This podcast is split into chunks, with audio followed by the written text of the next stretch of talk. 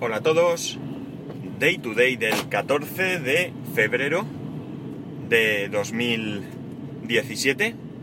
Son las 9 en punto y 11 grados en Alicante. Eh, hay veces en, eh, en- en la vida que nos enteramos de cosas que desconocíamos y que y que al tener noticias de ella, de esas cosas, pues nos, nos sorprendemos, muchas veces agradablemente, y en otras ocasiones incluso llegan a emocionarnos. Eh, luego pasan unas horas o unos días y cuando la analizas te das cuenta de que qué mal van las cosas cuando algo que realmente debería ser normal, pues te causa esa profunda sensación de alegría, emoción, sorpresa o lo que queráis, eh, lo que queráis. Y todo esto viene porque os voy a contar algo que ayer me causó emoción, tal cual, una profundísima emoción. O sea, era algo que, como digo, unas horas después, hablándolo con mi mujer, te das cuenta que es algo que, tiene su lógica, que es normal, que no... Realmente no debería ser extraordinario, que yo no lo conocía y que a mí, como digo, me causó en este caso fue una, una emoción profunda, es decir, mm, no sé, pero algo increíble. Resulta que ayer eh, por el trabajo, pues fui a un hospital. Fui a un hospital a ver una, una sala donde hay muchos ordenadores. Vamos a, a decir así. La cuestión es que antes de ir, pues yo tenía que hablar con la persona responsable para confirmar que se podía ir a hacer lo que yo tenía que hacer. El caso es que llamo y me dice que no hay ningún problema, que ya está toda la mañana allí y que pregunte por Juanita, vamos a decir, la profesora. Mm, me resultó curioso que dijera la profesora, pero tampoco me extrañó porque realmente, como digo, son aulas eh, ciber, digamos, donde pues os imparten cursos. Hay eh, de estas aulas hay repartidas en diferentes sitios.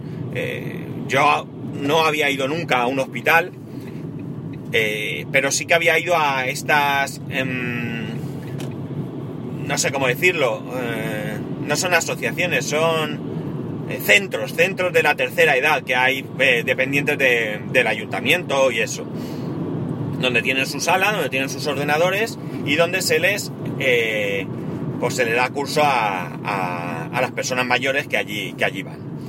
Pues bien, la cuestión es que yo me presento allí, pregunto por esta persona, tal cual me había dicho, y la primera sorpresa es que esta persona se encuentra en el aula, en el área, perdón, en el área infantil.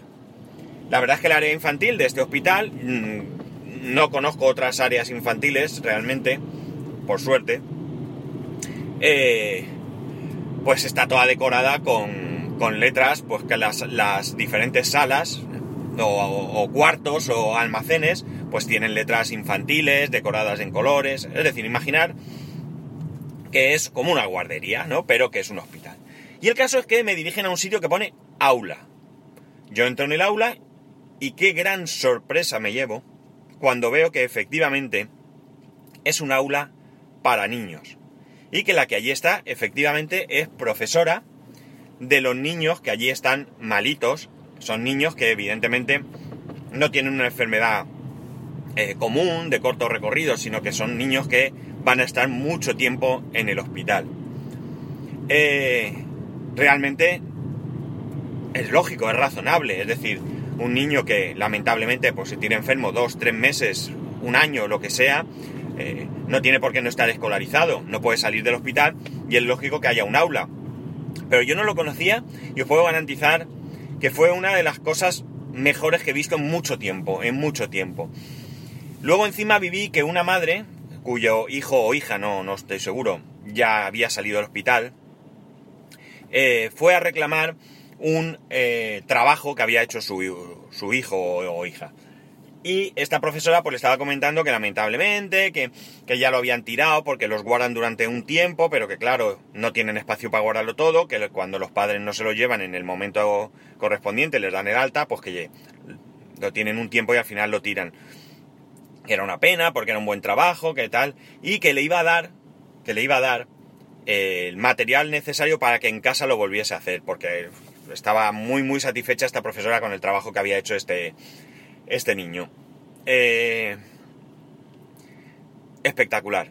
Es que no tengo palabras para, para describirlo. Es que ya digo, me causó una profunda emoción el ver que hay ese nivel de compromiso con los niños. Eh, insisto, si trabajáis en la sanidad seguramente me digáis, es que eso es normal, es que eso lleva años, es que...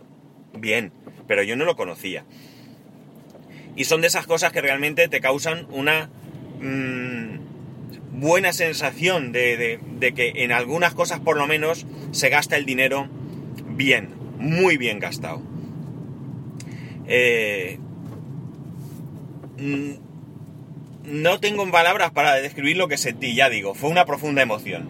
Y, y en ese momento, bueno, no había niños, estaban, coincidió cuando yo llegué que estaban pasando el médico a, visitarlos y por tanto no, no estaban en clase.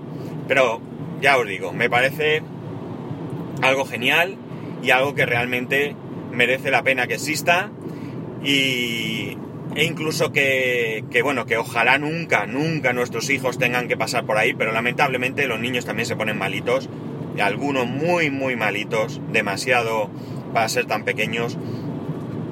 Eh, pero bueno, que difundamos que existen estas cosas, que, no todo va a ser que nuestros políticos se gastan el dinero en prostitución, en lujo y en lo que sea, vamos. Que veamos que algunas cosas también se hacen bien. Y luego otra cosa que os quiero contar, voy a cambiar de tema. Me queda poquito tiempo, ya sabéis, martes. Eh, me habéis preguntado cómo va el tema del, del coche, del Smart, del que se me averió. Pues bien, la verdad es que no puede ir mejor. Porque hemos pasado de, o pasamos de la situación de eh, desahucio prácticamente, de que el importe a reparar superaba con mucho, podía superar con mucho su valor, es decir, que por el dinero casi que me tenía que gastar podía comprar otro igual, a nos vamos a gastar algo de dinero. Veréis, resulta que como os comenté, creo que os lo llegué a comentar, eh, nos dijeron que todo esto venía porque se había producido un... Eh, eh, ¿Cómo se dice? Un... A ver si lo digo. Un cortocircuito porque se había roto un soporte y ese soporte pues había hecho que hiciera contacto unos cables y se había quemado todo el cableado eléctrico del, coche. también se ha roto el alternador. cables, alternador y bueno, una serie de cosas y demás. Pues bien, como nos dijeron que podía ser a causa de un golpe, pues lo pasamos al seguro. ¿Por qué? Porque, para que veáis, nosotros tenemos un coche que tiene 16 años, pero estamos pagando un seguro a todo riesgo. Y diréis, bah, eso es una tontería porque si le pasa algo, te van a dar siniestro total y te van a dar una miseria, claro, pero mirar, en el peor peor de los casos, ya lo calculamos nosotros con esta avería, si nos hubieran dado siniestro total, lo bueno es que te dan el importe y te dejan decidir qué hacer con los restos y te los puedes quedar. Con lo cual yo podría seguramente, con el importe que me dieran, haber reparado el coche. O sea que, o por lo menos haber financiado una parte importante de la reparación. Pero la cosa no ha sido así. La cosa no ha sido así porque es incendio. Y esto lo consideran incendio. Nosotros en ningún momento habíamos pensado que esta avería pudiera entrar dentro del eh, seguro de incendio del vehículo. Pero sí, entra dentro y por tanto no lo van a reparar. Todo aquello, todo aquello que está derivado del incendio, no lo van a reparar con coste cero.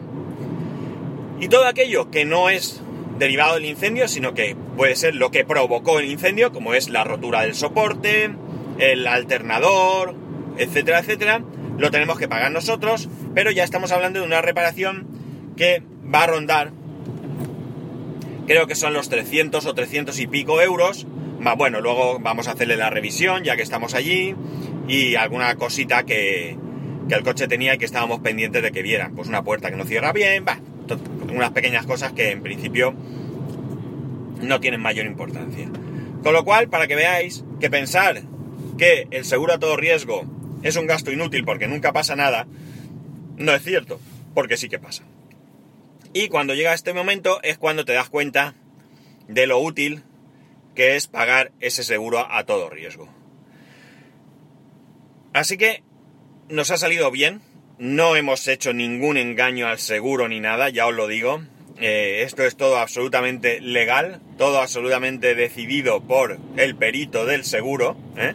Han ido, han peritado el coche, han visto los daños y nos han dicho lo que entra y lo que no entra. Aquí no hay ningún engaño, no hay ningún tipo de intento de eh, fraude ni nada de nada. se ha abierto el parte, acudió el perito, ha comprado lo que había, han tardado mucho en peritarlo porque les han pedido que desmonten para ver exactamente los daños, para ver hasta dónde llegaba el problema y de dónde venía, etcétera, etcétera. Y han determinado que por tanto eh, sí que es, eh, les corresponde a ellos eh, pagar casi toda esta reparación. Así que si no pasa nada, pues porque nos dijeron que unos cables venían de Alemania y que tardaban, que lo tenían todo menos los cables, no sé muy bien, no recuerdo. La cuestión está en que, en que, bueno, no sé si esta semana o quizás la que viene, ya volveremos a tener nuestro coche. La verdad es que nos daba mucha pena eh, todo esto porque, bueno, el coche la verdad es que ha sufrido una avería, pero el coche va muy bien, es muy útil y la verdad es que si el coche se rompe, o sea, perdón, si decides comprarte un coche nuevo, y decides entregar el viejo a, cuenta, pues bueno, digamos que es una operación que entra dentro de la normalidad, pero tirar el coche a la basura, la verdad es que nos daba mucha, mucha pena. Pues nada chicos, esto es todo lo que quería contaros. Ya sabéis, arroba spascual, spascual arroba spascual.es. Hoy no se he dado la guerra, ni la tabarra, ni con la recreativa, ni con el servidor, ni con nada, así que... Eh, pero no desesperéis porque con eso seguro que tengo tepa para más. Bueno, chicos, ya sabéis, un saludo y nos escuchamos mañana.